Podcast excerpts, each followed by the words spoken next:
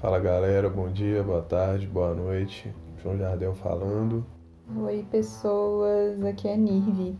Pois é, vamos começar mais um café com treta naquele modelo. Como o nome do episódio já diz, né? Já que o novo já nasce velho, o alternativo é o novo mainstream. Pega aí. Ok.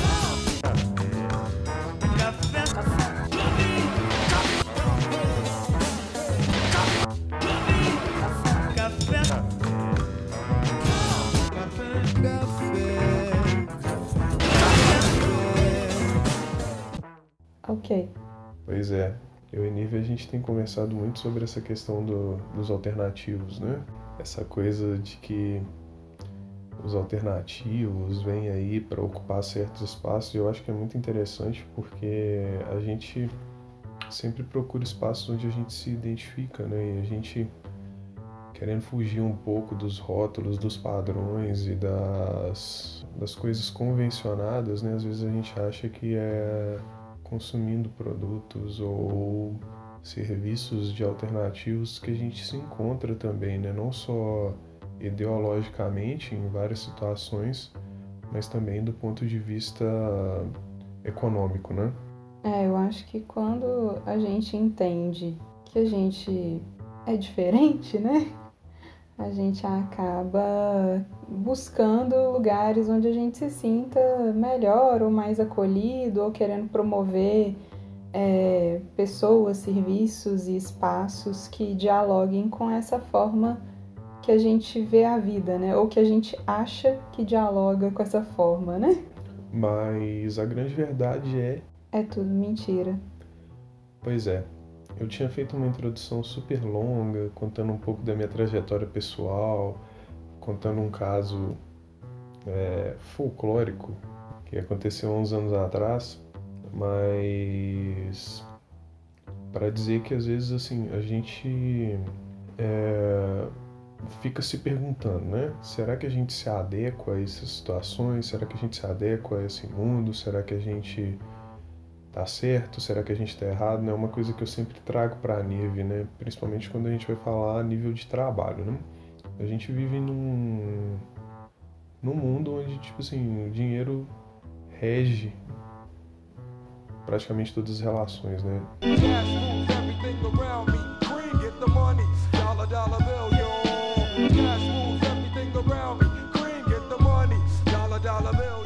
Quando a gente pensa que relações são estão ligadas a interesse, né?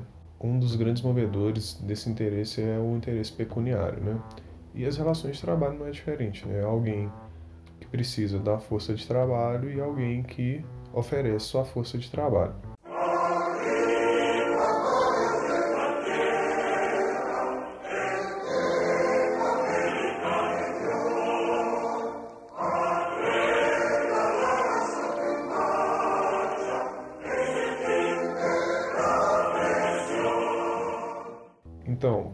Com o advento da pandemia e com essa busca que a gente tem tido da nossa recolocação no mercado de trabalho, a gente percebeu que uma das coisas que tem aparecido muito são os tais microempreendedores, né? É, coisa que se tornou um pouco romantizada, né? Para não dizer bastante romantizada pelos pelo no campo da administração, da gestão, né? Que é o campo onde eu tenho um pouco mais de conhecimento mas que na verdade é uma das grandes falácias, né?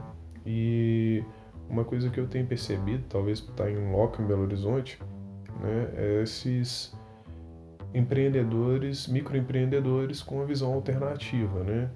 É, embasados em visões progressistas, né?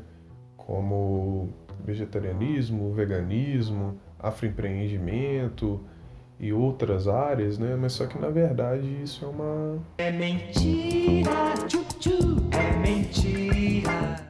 Na verdade, essa escolha foi feita só para que uma certa fatia do mercado fosse abocanhada, vamos dizer assim, né? Porque quando você decide né, abrir esse negócio e tal, você acha que você vai ter uma visão progressista, vai mudar as relações de trabalho, mas na verdade as relações de trabalho não são muito diferentes das relações de trabalho convencionais que já existem estabelecidas pelo mercado, né? Eu falei isso tudo, fiz essa introdução enorme e não sei nem se ficou com muito sentido para vocês, para dizer que recentemente eu tive essa experiência, a Nive acho que tem essa experiência há mais tempo do que eu, para falar um pouco de um desabafo, né? É meio que um desabafo para falar de uma frustração que eu tive num, num trabalho que era de uma empresa considerada alternativa, que inclusive tem um nome que eu acho que é muito alternativo, mas eu não vou citar, tá para não dar biscoito, né? eu não gosto de ficar dando nome para essas empresas. E eu achei que pelo trabalho que eu fiz eu não fui recompensado de forma justa. Né? Na verdade, a condução toda do trabalho, ela passou por um, um processo muito convencional, né? Assim, que não era o esperado, né? Tendo em vista o que a empresa acha, assim, mostra, né, que ela é. É, é um discurso que é um discurso de rede social que é muito diferente do discurso na prática, né? Algumas coisas realmente foram muito frustrantes, né? Por exemplo, eu queria fazer uma abordagem um pouco diferente da questão empreendedora, afroempreendedora, para não ficar naquela coisa daqueles conceitos chatos. Ah, vamos falar de missão, visão, só essas coisas muito chatas e, e valores, né? Esses, esses, esses conceitos que, tipo assim, que já estão mais do que desgastados e que eu acho que todo mundo já que procura ler alguma coisa sobre isso já sabe, né? Ou tem algum conhecimento que precisa saber disso em algum momento. Mas eu quis fazer uma coisa que misturasse com, com a história, com, com a nossa ancestralidade negra, né? Eu, eu e a Nive, a gente tinha ouvido um podcast que, que foi o Cep Santo, que a gente recomenda muitíssimo. Acho que a gente, inclusive, já recomendou isso em algum momento aqui e falava-se nesse podcast de um assunto que, eu, que era muito legal, né? Que, do espírito empreendedor que Yansan tem, né?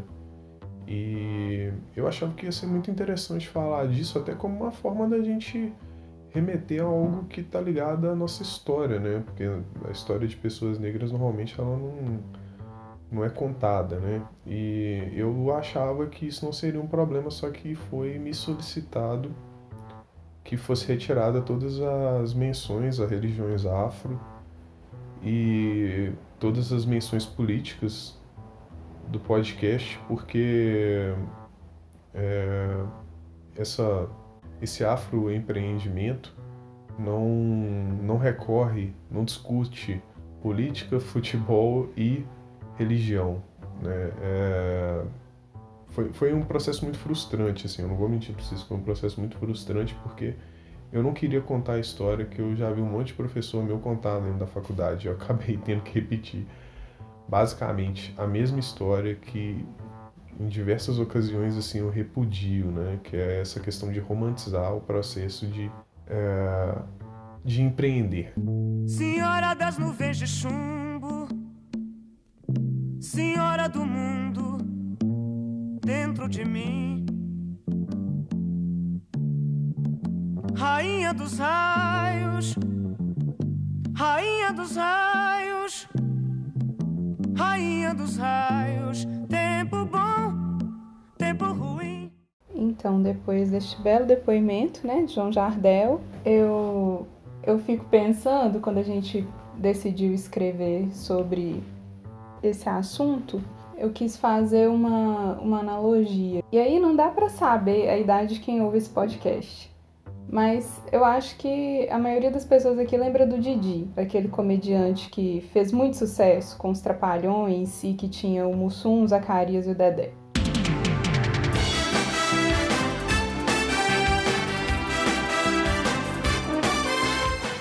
O Didi, mesmo cada vez mais idoso, ele continua tentando se mostrar jovem, descolado, na moda, usando roupas consideradas, né, da juventude. Grande Didi hipster, né? Exatamente. E o que isso tem a ver com o tema do podcast, cara Nirvi? Você, querida pessoa ouvinte, pode se perguntar. Eu também.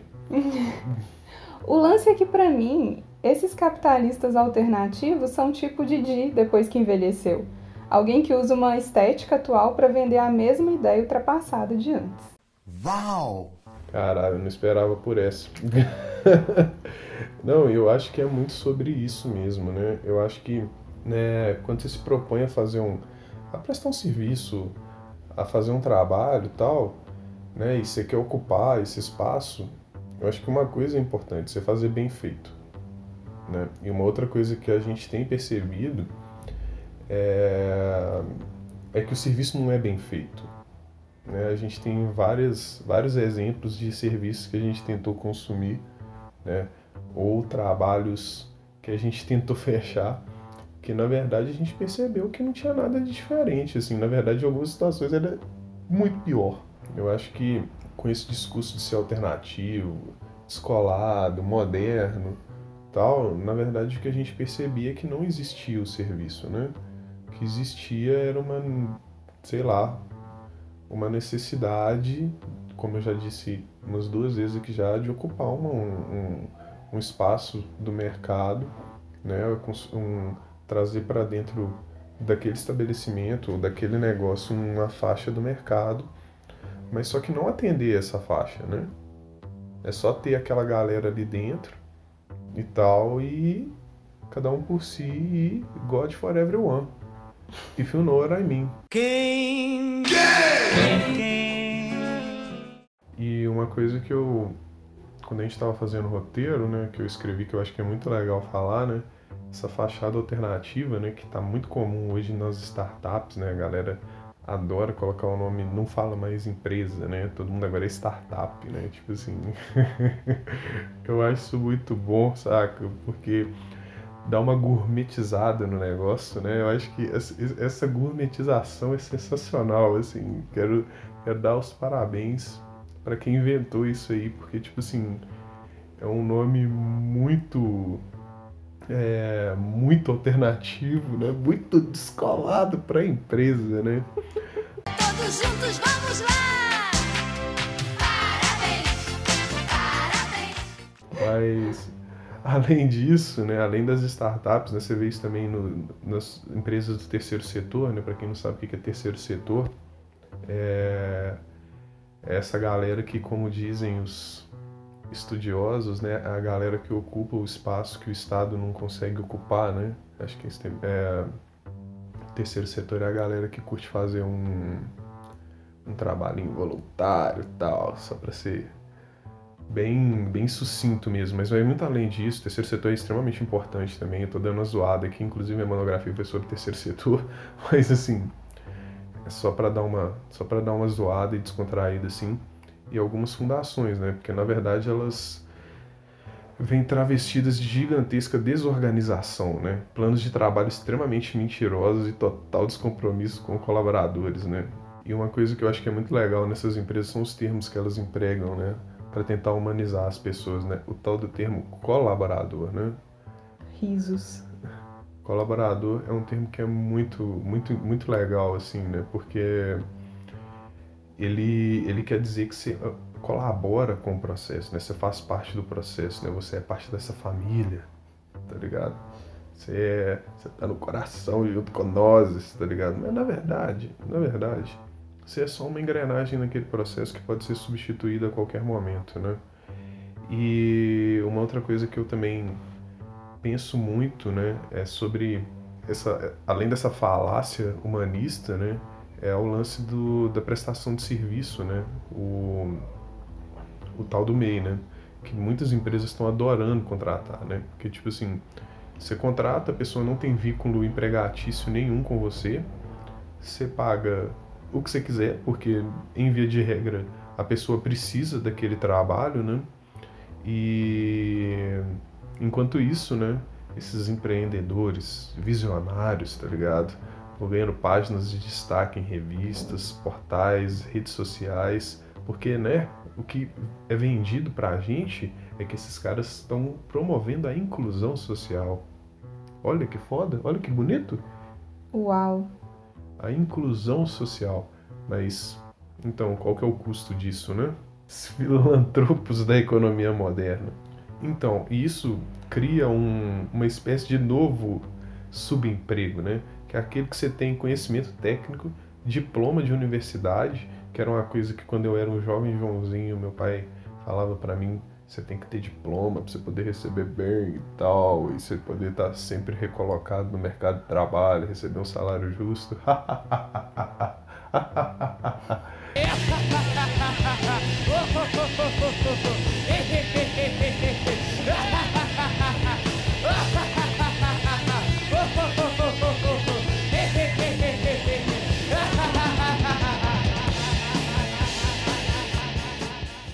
pai era um homem muito inocente, mas ok. Mas percebe pelo valor marcado pelo mercado ou pela sua necessidade. Na verdade, o que eu estou querendo dizer é que seu conhecimento, que você adora esfregar na cara dos outros, não tem valor econômico, tá ligado? Tipo assim, e nessa nova rotina de informalidade, recessão econômica e chegando, você pega qualquer coisa. Você recebe o que tiver que receber, porque senão você vai ficar devendo os outros. E para prestar serviço você não pode ter certidão negativa.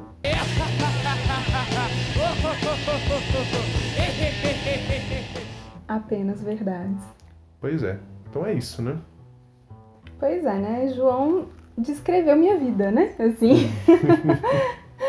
é interessante a gente pensar que há poucos anos atrás, algumas pessoas muito desinformadas eram a favor da tal reforma trabalhista, né? Que ela só fez aumentar o tipo de precarização do trabalho que a gente vê por aí, que João acabou de falar. E aí, quanto mais a gente observa, mais a gente percebe o quanto tudo isso está supernaturalizado na nossa sociedade. Por exemplo, vocês lembram quando a Uber chegou no Brasil e isso foi visto como um grande avanço?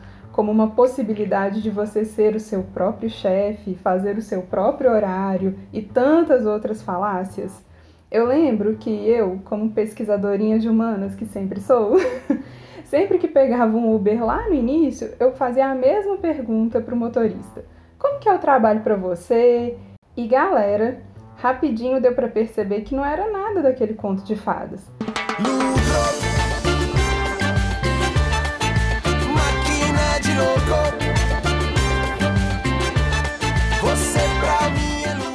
Muitas pessoas motoristas falaram sobre como ficavam horas a fio dentro dos seus carros, não se alimentavam direito, adquiriam problemas de saúde, né? Porque alô coluna.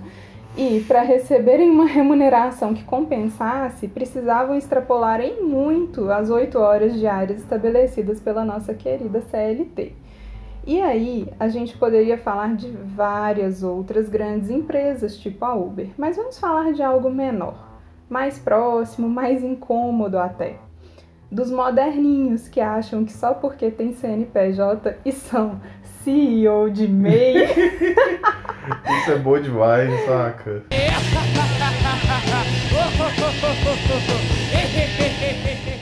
Estão inventando a roda da empregabilidade no Brasil. Gente que, por exemplo, vende comida gourmet, igual o João falou, né? Vegetariana, vegana, feita com muito amor e produtos orgânicos. Só, só, só, um, só um detalhe aí, a gente não tem problema nenhum com vegetarianismo e veganismo não, viu gente? gente inclusive eu até sou vegetariana. Pois é, inclusive em casa a gente só come comida vegetariana, entendeu? É só, é só porque assim, a gente não acha justo, por exemplo, pagar 50 reais num PF de 200 gramas. Pode conseguir continuar seu raciocínio, por favor. É isso, né? Assim, e aí essas pessoas que pregam essa coisa de vender comida gourmet e fazer essa comida com amor e com produtos orgânicos, na verdade, enquanto isso está pagando quase nada para a pessoa que cozinha e que essa pessoa precisa complementar sua renda fazendo outros bicos por aí. Ou aquela galera que, porque te contrata, entre muitas aspas, acha que é seu dono e quer mandar em você, inclusive nos seus horários de descanso. Gente que manda mensagem fora do horário de trabalho, que liga durante o almoço, que é super a favor da flexibilidade, desde que você use uma coleira de choque para cada vez que você fizer algo que não esteja de acordo com o pensamento deles, eles poderem te punir. Gente descolada que permite que você mostre suas tatuagens e use a roupa que quiser no trabalho, mas te faz virar a noite trabalhando, não age em situações de assédio moral e usa a instabilidade como arma para te manter sempre em tensão. Eu sofri, eu sofri, sempre fui, sempre fui, sofri demais. Gente que opta por te pagar o mínimo possível apenas porque pode, mas pede em troca habilidades para lidar com pressão e gostar de desafios.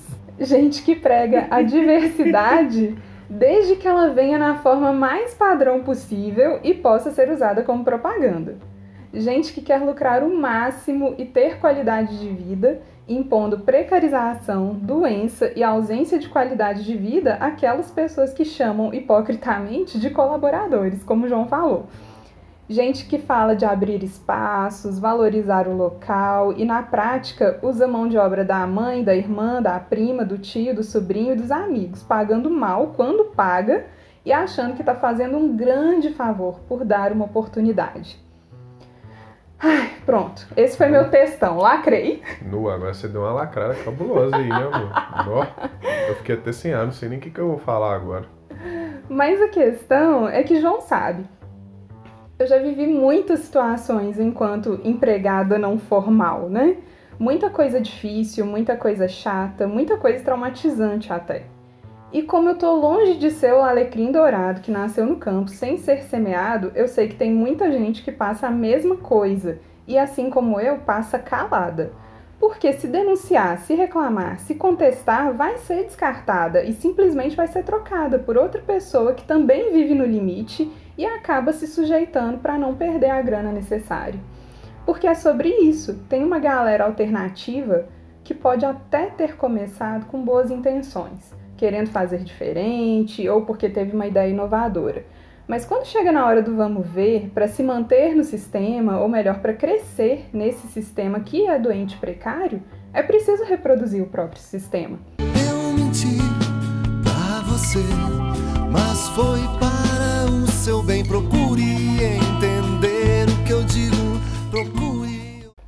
Daí a gente vê essas coisas catológicas, tipo empresas que pregam diversidade, respeito ao meio ambiente, a cultura e a educação, trabalhando para empresas como a Vale, por exemplo, que representam o exato oposto disso tudo. E só para terminar, olha o caldo que dá falar apenas da questão que é a hipocrisia desse mercado alternativo. Porque se a gente for extrapolar isso para outros níveis, a gente nunca mais para de falar. Como aqueles casais que você conhece, super modernosos, descolados, comunicativos, que se acham super diferentes porque discutem Simone de Beauvoir no almoço e ouvem músicas dos amigos, mas são só a versão atualizada daqueles filmes dos anos 50. A única diferença é que existem mais tatuagens e mais frases lacradoras na parede.